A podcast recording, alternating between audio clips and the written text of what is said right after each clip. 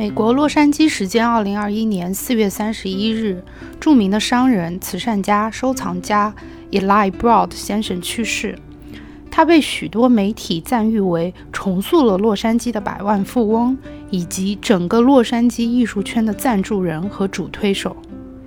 或许你对于他并不是那么的熟悉，但是这个姓氏是否有些耳熟呢？对啦。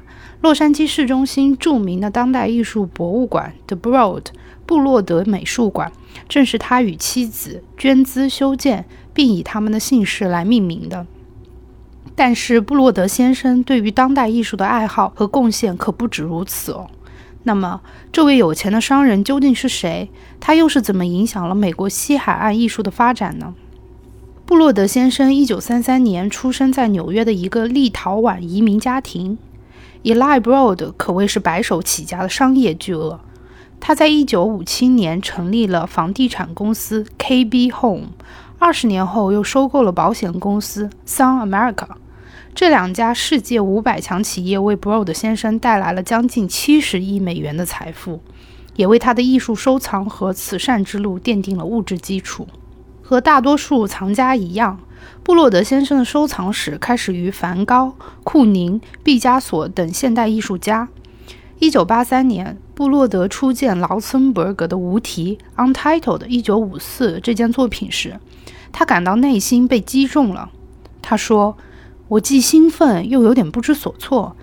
那一个暧昧不明的拼贴作品，既不是绘画，也不是雕塑，它散发着某种自由，如此崭新。”他那爆破般的巨大能量，就像一剂吗啡，至今仍让我感到悸动。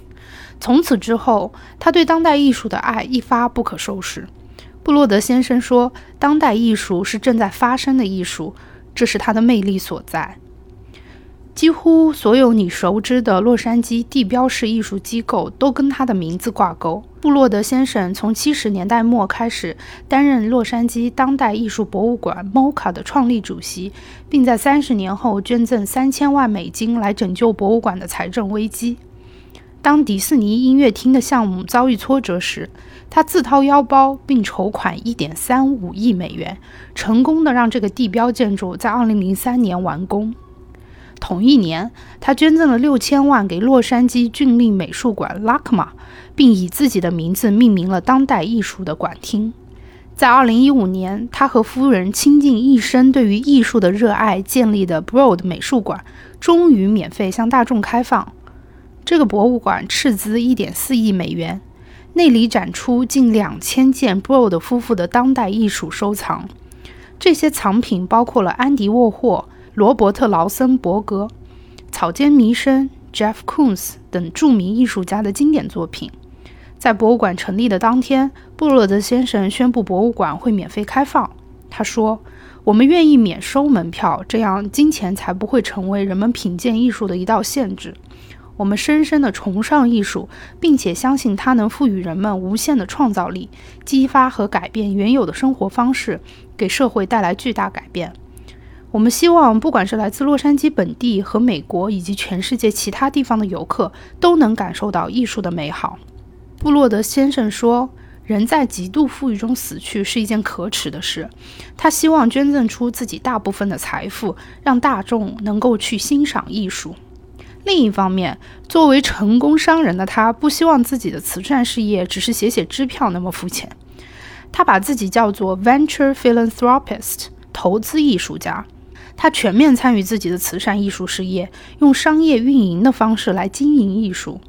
他要求看到结果和进展，希望自己花的每一分钱都能产生影响。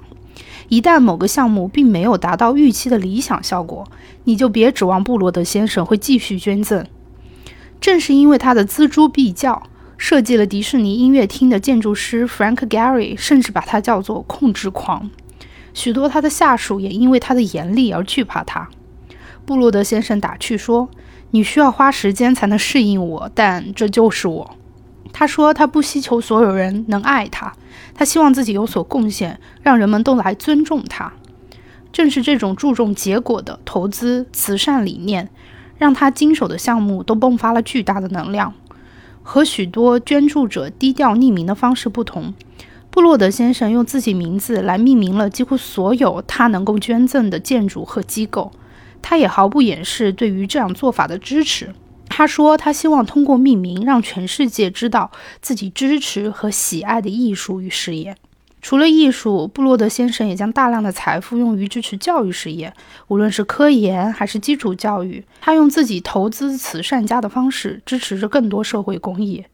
所以，不论是在加州理工大学还是加州大学洛杉矶分校，当你看到 Broad 的名字展示在大楼外时，那便是布罗德先生慈善事业的一部分啦。